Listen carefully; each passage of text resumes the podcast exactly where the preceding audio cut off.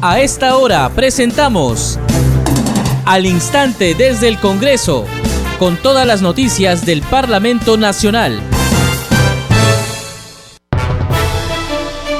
¿Cómo están? Bienvenidos al programa Al Instante desde el Congreso. Les saluda Danitza Palomino. Estas son las principales noticias del Parlamento Nacional. La presidenta del Congreso de la República, Mari Carmen Alba, participó en la ceremonia de presentación de la nueva conformación del Pleno del Tribunal Constitucional. Recordemos que el Parlamento Nacional culminó con la elección de miembros del Tribunal Constitucional el pasado 10 de mayo, luego de ocho meses de un proceso de selección. En el tercer día de la semana de representación, los parlamentarios continúan con sus actividades en las diferentes regiones del país. En la libertad, el congresista Juan Burgos de la bancada Avanza País se encuentra visitando hospitales con el objetivo de conocer las condiciones en las que se brindan atención a los pacientes. En Junín, el congresista Valdemar Cerrón de la bancada Perú Libre sostendrá una reunión virtual con los representantes de los ministerios de Economía y de Transportes y Comunicaciones, así como los pobladores del distrito de Guayucachi, para conversar acerca de la construcción de una comisaría en el lugar. En Arequipa, congresistas representantes de la región participan en una mesa de trabajo en la sede del Consejo Regional para analizar las propuestas de solución de la contaminación en el Valle del Tambo, en la provincia de Islay, así como la evaluación del impacto de la hidroeléctrica de Charcani. En Ucayali, la congresista Francis Paredes se reúne con agricultores del sector Manantay, quienes solicitan ser considerados en los programas del Ministerio de Desarrollo Agrario y Riego. Usted está escuchando al instante desde el Congreso. Vamos con el desarrollo de las noticias y hace unos minutos la presidenta del Congreso de la República, Mari Carmen Alba, participó en la ceremonia de presentación de la nueva conformación del Pleno del Tribunal Constitucional. Recordemos que el Congreso de la República tuvo a su cargo la elección de miembros del Tribunal Constitucional el pasado 10 de mayo, luego de ocho meses de trabajo. Vamos a escuchar parte de esta ceremonia, momentos en los que hizo uso de la palabra el doctor Augusto Ferrero Costa, presidente del Tribunal Constitucional. Como es de público conocimiento, el día 10 de mayo del presente año, el Congreso de la República, bajo mandato constitucional, eligió a los nueve nuevos magistrados del Tribunal Constitucional después de un arduo proceso de selección de meses liderado ejemplarmente por su presidenta María del Carmen Alba, sobrina de nuestro gran líder político, quien fue máximo dirigente de este órgano, Javier Alba Orlandini. En ese sentido, salieron elegidos los señores Francisco Morales, Luis Gutiérrez, Helder Domínguez, Luz Pacheco, Manuel Monteagudo y César Ochoa. El Congreso Constituyente Democrático, al reestructurar el antiguo Tribunal de Garantías Constitucionales en la Constitución de 1993, decidió crear al Tribunal Constitucional órgano de control de la Carta Magna y supremo de la interpretación de la Constitución. Por ello, esta ha dotado de autonomía e independencia a nuestra institución, sometiéndonos a la regulación que ella misma expresa y a nuestra ley orgánica. Por disposición de la norma fundamental, nuestra composición es de siete miembros por un periodo de cinco años. De igual manera, nuestras atribuciones son claras. Conocer en instancia única la acción de inconstitucionalidad en última y definitiva instancia, las resoluciones denegatorias de habeas corpus, amparo, habeas data y acción de cumplimiento y los conflictos de competencia o de atribuciones asignadas por la Constitución conforme a ley. Continuamos aquí al instante desde el Congreso y cómo fue la elección de los magistrados del Tribunal Constitucional. Tenemos el siguiente informe de nuestro compañero Ricardo Alba. La votación se realizó de acuerdo al orden de méritos, tal como lo establece la ley orgánica del Tribunal Constitucional, iniciándose con el candidato que obtuvo mayor puntaje. La Junta de Portavoces también determinó que la sesión se desarrolle sin cuestiones previas ni debates sobre el tema. El primero en ser elegido fue Francisco Morales Arabia, quien reemplazará a Ernesto Blumen Fortini. Logró 98 votos a favor, 21 en contra y 6 abstenciones. Luego, por 97 votos a favor, 23 en contra y 5 abstenciones, se eligió a Luis Gutiérrez Tixe, quien reemplaza a Eloy Espinosa Saldaña. Seguidamente fue electo Helder Domínguez Aro, quien obtuvo 98 votos a favor, 19 en contra y 8 abstenciones. El nuevo magistrado reemplazará a Marianela Ledesma. Asimismo, se eligió a Luz Pacheco Serga, que reemplazará a Manuel Miranda Canales. Ella logró 92 votos a favor, 26 en contra y 7 abstenciones. Además, fue electo Manuel Monteagudo Valdés por un total de 102 votos a favor, 14 en contra y 8 abstenciones. Reemplazará al fallecido magistrado Carlos Ramos Núñez. Por último, se designó a César Ochoa Cardich en reemplazo de José Luis Ardón, obtuvo 90 votos a favor, 23 en contra y 10 abstenciones. De otro lado, se rechazaron las cuatro reconsideraciones presentadas por la congresista Susel Paredes por las votaciones de los candidatos Morales, Gutiérrez, Domínguez y Pacheco al no alcanzar los votos necesarios. Recordemos que el proceso de selección estuvo a cargo de la comisión especial presidida por el legislador José María Balcázar, concurso público que se inició en septiembre con 70 postulantes y que concluyó con la presentación de los seis candidatos tras una minuciosa evaluación que incluyó una prueba psicológica. Vamos con más información aquí al instante desde el Congreso y en Arequipa. Congresistas representantes de la región participan en una mesa de trabajo en la sede del Consejo Regional para analizar las propuestas de solución de la contaminación en el Valle del Tampo. Vamos a regresar con esta noticia en unos minutos y contarles ahora que en Junín el congresista Valdemar Cerrón de la bancada Perú Libre sostendrá una reunión virtual con representantes de los ministerios de Economía y de Transportes y Comunicaciones, así como con los pobladores del distrito de Guayucachi para conversar acerca de la construcción de una comisaría en el lugar. Nos encontramos en la provincia de Concepción rumbo a la provincia de Tarma, lugar donde se va a dar la inauguración de un tomógrafo que el gobierno regional en conjunto con el gobierno nacional han hecho posible para la población tarmeña y sobre todo para la selva central. En estos momentos me encuentro en la provincia de Concepción, al lado de un cultivo de alcachofa es un sector agrario que se dedica a la producción del maíz, de papa y otros eh, cultivos, pero la alcachofa ha tenido un auge muy fuerte hace mucho tiempo, ah, estamos hablando de los años 2008, 2009, 2010, 2011. lamentablemente esta producción bajó porque no cumplía los controles de calidad que a veces nos ponen en el extranjero. Sin embargo, ahora el, el gobierno regional y el gobierno nacional están apostando por esos productos andino-amazónicos. Eh, también quisiera comentarle y preguntarle en el marco de esta campaña Unidos contra el Frío, en su región también se sufren estas heladas. Coméntenos al respecto cómo esto afecta también a los productos y también afecta en la salud de los niños y los adultos mayores. Sí, efectivamente, la región Junín eh, se caracteriza por ser andino-amazónico eh, hacia donde nos estamos desplazando nosotros es hacia la selva. Eh, el día viernes, jueves y viernes, vamos a estar en la zona andina, especialmente en Junín.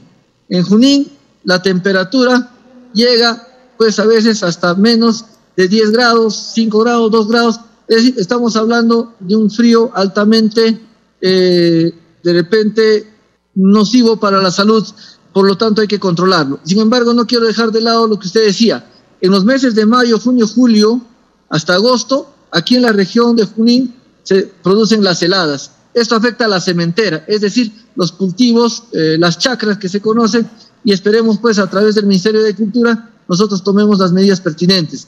Respecto al friaje, tenemos esta región, como le digo, andina, tenemos hacia Junín y tenemos hacia el lado del Guaitapayana, Vilcacoto, Anamarca, todos esos lugares donde hace pues mucho frío, afecta a nuestros niños y más bien el Congreso, tengo entendido, que va a iniciar una campaña para entrega de frazadas, por lo cual yo felicito y admiro este trabajo que se viene realizando. Y a los pobladores, decir que tenemos que tener mucho cuidado. Aquí más bien, gracias a los conocimientos ancestrales, la población sabe y tiene, tiene el cuidado preventivo, pero no es suficiente.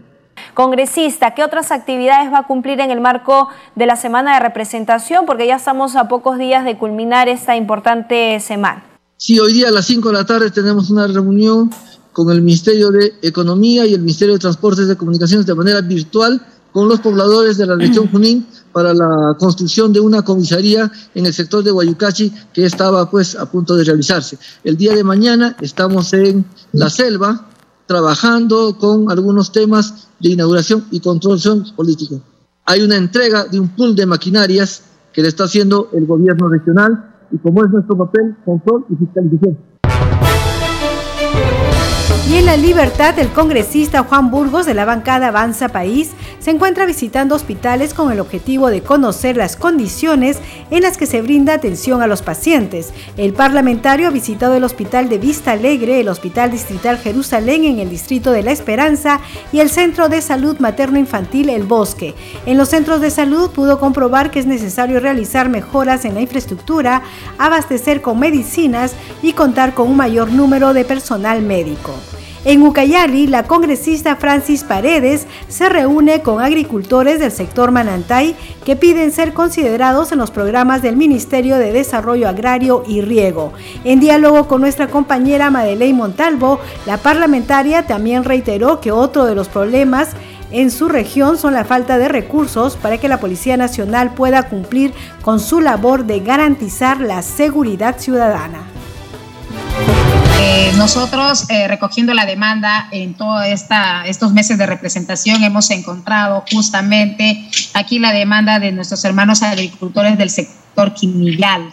Un sector que justamente eh, tenemos que viajar en un botecito aproximadamente 15 a 20 minutos para llegar al punto donde que mis hermanos agricultores justamente clamaban por estos terrenos que se les otorga de manera temporal un terreno que prácticamente eh, ellos se ven limitados porque este contrato de usufructo, eh, ellos buscan que se amplíe a cinco o seis años, ya que eh, lamentablemente el gobierno nacional no había, ah, no había o no los tiene a ellos, vamos a decir, mapeados para ser considerados dentro de estos programas de la, en este caso del Ministerio de Agricultura. En Ucayali no contamos con agroidea, contamos con agroidea, pero no contamos con agrorural. Y cuando nosotros, ellos clamaban para que puedan recibir el apoyo del Estado, simplemente les decían que no podían porque ellos justamente están en, asentados en estos terrenos temporales que aquí en Ucayali les dan un sueño y ellos buscaban que se amplíe de 5, 6, 7 años para que puedan trabajar de manera tranquila. Hemos traído a todos los, a todos los directivos, en este caso de la Dirección de Agricultura y también parte del grupo de agroideas y estamos impulsando también la creación de agrorural para que los agricultores no solamente eh, formalicen, sino también puedan ser beneficiados. Entendemos esta problemática y atención que le está dando al sector agricultura, pero quisiera preguntar también sobre ese tema sobre inseguridad ciudadana en su región, el cual también lo ha estado abordando. Entiendo que también tras la declaratoria de emergencia de Ucayali usted ha mantenido reuniones respecto a este tema. Definitivamente eh, es un problema para todos los ucayalinos eh, porque toda emergencia también llega no solamente con eh, aquí con presupuesto, sino también con la organización que debe tener, en este caso la Policía Nacional y eh, nuestros hermanos también de las Fuerzas Armadas. Esperemos que en los próximos días se pueda fortalecer este trabajo, pero también quiero aclarar que el abandono que ha sufrido mi región es bastante álgido. Aquí en Ucayali no cuentan con ni una sola movilidad, ni un trimóvil, para poder hacer el operativo, como que eso se siente un poco decepcionado la población, porque pese a que nosotros estamos en, vamos a decir, en estos tiempos de emergencia, no se ha podido sentir, siguen los asaltos, hace poco también han asaltado no solamente a un a un empresario, sino también han quitado la vida. Entonces son cosas que realmente nos llaman poderosamente la atención porque hay un convenio. Nosotros ayer nos hemos reunido justamente con los representantes de la dirección, en este caso el gobernador, y nos ha dicho que hay un convenio que ya se está trasladando y esperemos que puedan acortar el tiempo para que nuestra Policía Nacional pueda contar con todas las herramientas y poder hacer un patrullaje. En Arequipa, congresistas representantes de la región participan en una mesa de trabajo en la sede del Consejo Regional para analizar las propuestas de solución de la contaminación en el Valle del Tambo, en la provincia de Islay, así como la evaluación del impacto de la hidroeléctrica de Charcani. En esta reunión participan también autoridades regionales y representantes del Poder Ejecutivo. El congresista Edwin Martínez lamentó la inacción del Ministerio de Energía y Minas en el control medioambiental y la falta de medidas para disminuir la proliferación de la minería ilegal. Gracias, consejero. Qué fácil, ¿no? Este, de pronto la desidia, la incapacidad y la corrupción se lavan las manos. Tipo Yo quiero preguntarles, ¿quién es el que da la licencia a las minas? ¿El Congreso o el Ejecutivo? El Ejecutivo, ¿no es cierto? Entonces, ¿por qué pretenden responsabilizar al Congreso de la República de la inacción propia del sector de energía y minas y del Ejecutivo? ¿Por qué tienen que comprometer a los gobiernos locales, regionales, si ellos no dan la licencia? Al final, el costo político lo asumen las autoridades locales, regionales, que no tienen nada que ver con una licencia que otorga el Ejecutivo. Ahora, ¿quién hace el, control del daño ambiental? Es la OEFA. Entonces significa que había un pésimo control medioambiental. Y ahora está en el plan de cierre, un pésimo monitoreo en el plan de cierre. No responsabilicemos cuando somos nosotros los responsables. Ahora se verifica solamente a la minería formal. ¿Han hecho algo para evitar la minería ilegal? Esa minería que también contamina, esa minería que, por ejemplo, el caso en Atico, palpable, Calpa renace, Atico renace, están produciendo una propiedad privada que es Intigol. Estamos fomentando la minería ilegal. ¿Ha hecho algo el MINAN en ese aspecto? ¿O vamos a seguir permitiendo que contaminen y luego digamos, bueno, es el Congreso de la República el que tiene la culpa de ello? Hay que asumir con lealtad, con hidalguía y con conocimiento propio de causa las responsabilidades que debemos asumir. Por su parte, el congresista Jaime Quito solicitó una coordinación conjunta inmediata entre los tres niveles de gobierno para hacer frente a la contaminación en el Valle del Tambo, en la región Arequipa. Miren, nosotros hemos presentado un proyecto de ley, el 1509, que declara de interés nacional y promueve la descontaminación, remediación y recuperación del río Tambo y mitigación de impactos de la contaminación hídrica de Islay.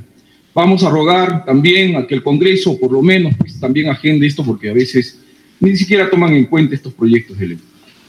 Hemos solicitado al MINSA que se pueda realizar un tamizaje para identificar los niveles de contaminación en las personas del Valle de Tambo eh, y nos han ya confirmado que esto se va a realizar con la red Islay. Ahí, este, eh, eh, gobernadora, pediríamos que también apoyen en ello a los a los de la red de porque el Ministerio de Salud va a dar toda la implementación para que podamos ver, o sea, el, grado de contaminación en la sangre que tiene nuestra población vaya arriba y otros sectores que están afectados por el tema de la contaminación.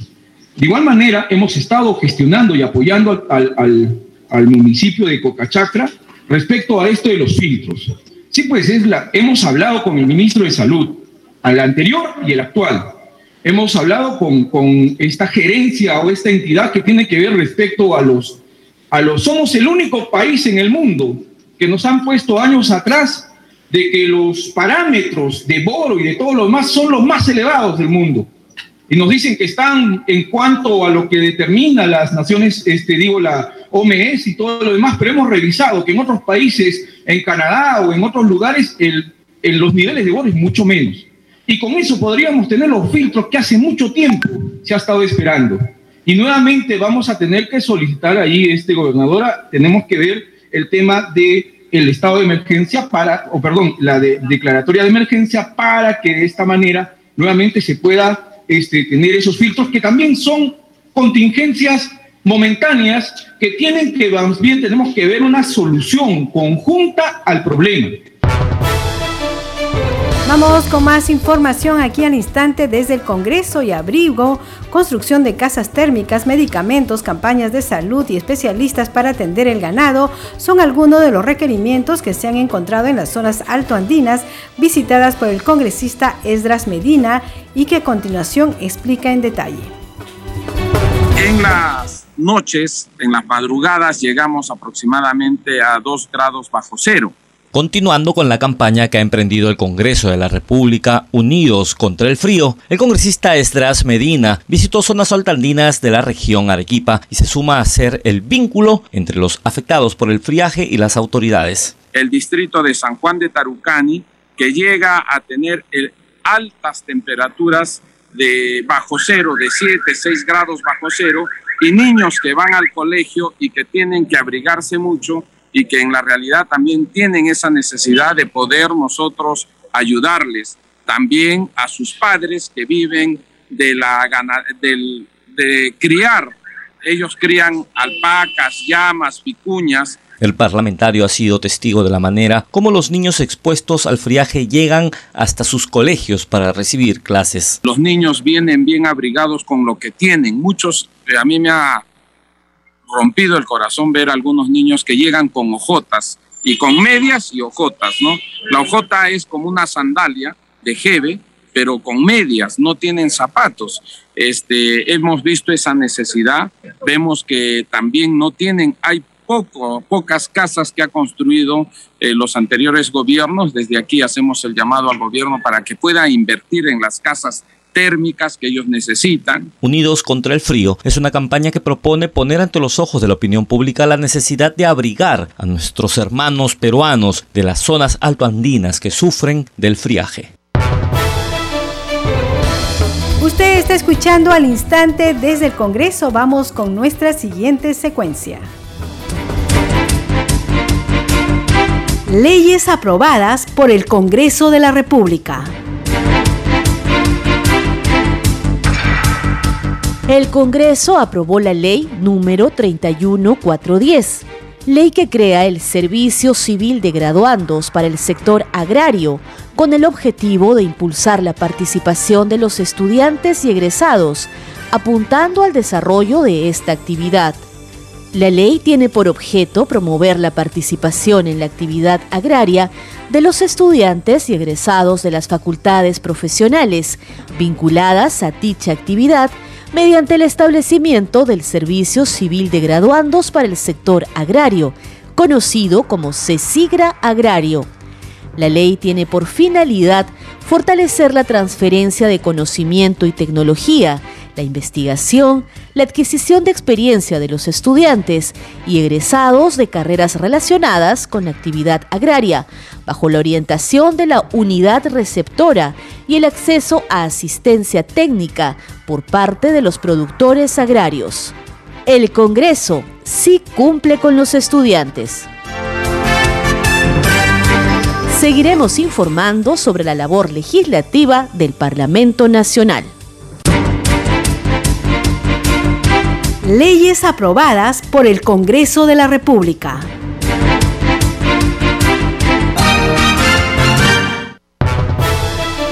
Usted está escuchando al instante desde el Congreso por Congreso Radio, un Congreso para todos. Congreso en redes. Tenemos información con nuestra compañera Perla Villanueva. Adelante, Perla. Muchas gracias, Danitza, por el pase. Vamos con las novedades en las redes sociales a esta hora de la tarde. Desde la cuenta oficial de la bancada Acción Popular en el Twitter, se informa que el congresista Juan Carlos Mori visitó la subestación de la empresa Electro Oriente en la ciudad de Yurimaguas para supervisar la instalación de una planta de reserva fría que consta de cuatro generadores eléctricos que servirán como plan de contingencia para remediar las constantes fallas que ocasiona y que produce que la población se quede sin luz tanto en zonas urbanas como Seguiremos trabajando por el Perú, se señala a través de la cuenta de la bancada de Acción Popular. Desde la cuenta de la bancada Cambio Democrático Juntos por el Perú, Danitza se informa sobre la semana de representación y las actividades de la congresista Ruth Luque Ibarra, quien ha participado del reconocimiento a Tomás Tito Condemaita en el distrito de Acos en el Cusco. Tomás Tito Condemaita y Cecilia Tupac Amaru fueron declaradas precursoras de la independencia del Perú gracias a un proyecto de ley de la autoría de la congresista Ruth Luque Ibarra. Vamos ahora con la publicación en Twitter de la bancada Perú Libre donde se recuerda que hoy es Día Nacional de la Mujer Indígena u Originaria. La bancada de Perú Libre expresa su reconocimiento por el importante rol que cumplen las mujeres de todas las comunidades al promover y transmitir a nuevas generaciones la diversidad cultural. Y por último, Danitza, desde la cuenta del congresista Alfredo Azurín Loaiza, se informa que en compañía del congresista Miguel Fixia Vázquez se ha reunido con el alcalde provincial de Sullana, Eduard Saldaña Sánchez, quien ha manifestado su preocupación porque esta es una de las provincias de Piura con mayor índice delictivo. El alcalde ha indicado que van 39 muertes a causa del sicariato en dos años, por lo que se solicita declarar en estado de emergencia esta provincia y se plantea la creación de una unidad de inteligencia. Hasta aquí las informaciones en lo que respecta a las redes sociales. Danitza, seguimos contigo en mesa de conducción. Adelante. Muchas gracias, Perla Villanueva. Usted está escuchando al instante desde el Congreso. Este programa se escucha en las regiones del país gracias a las siguientes emisoras. Radio Inca Tropical de Abancaya Purímac, Cinética Radio de Ayacucho, Radio TV Shalom Plus de Tingo María, Radio Madre de Dios de Puerto Maldonado, Radio TV Perú de Juliaca Puno, Radio Amistad de Lambayeque, Radio El Pueblo de Ayacucho, Radio Satel Perú de Lampa en Puno, Radio La Voz del Valle de Aplao en Arequipa, Radio Estar de Moyendo en Arequipa, Radio Gaceta Ucayalina Online, Radio Líder de la Unión en Piura, Radio Victoria de Ocros en Huamanga, Ayacucho. Enseguida, los titulares de cierre.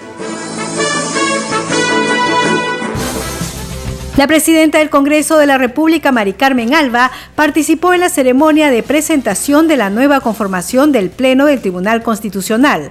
Recordemos que el Parlamento Nacional culminó con la elección de miembros del Tribunal Constitucional el pasado 10 de mayo, luego de ocho meses de un proceso de selección. En el tercer día de la semana de representación, los parlamentarios continúan con sus actividades en las diferentes regiones del país. En la libertad, el congresista Juan Burgos de la bancada Avanza País se encuentra visitando hospitales con el objetivo de conocer las condiciones en las que se brindan atención a los pacientes. En Junín, el congresista Valdemar Cerrón de la bancada Perú Libre sostendrá una reunión virtual con los representantes de los ministerios de Economía y de Transportes y Comunicaciones, así como los pobladores del distrito de Guayucachi, para conversar acerca de la construcción de una comisaría en el lugar. En Arequipa, congresistas representantes de la región participan en una mesa de trabajo en la sede del Consejo Regional para analizar las propuestas de solución de la contaminación en el Valle del Tambo en la provincia de Islay, así como la evaluación del impacto de la hidroeléctrica de Charcani. En Ucayali, la congresista Francis Paredes se reúne con agricultores del sector Manantay, quienes solicitan ser considerados en los programas del Ministerio de Desarrollo Agrario y Riego. Usted está escuchando al instante desde el Congreso.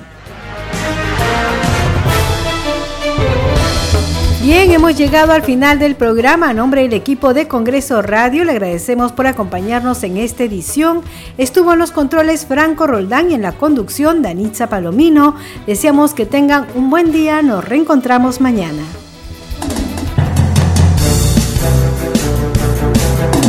Hasta aquí, al instante desde el Congreso, con todas las noticias del Parlamento Nacional.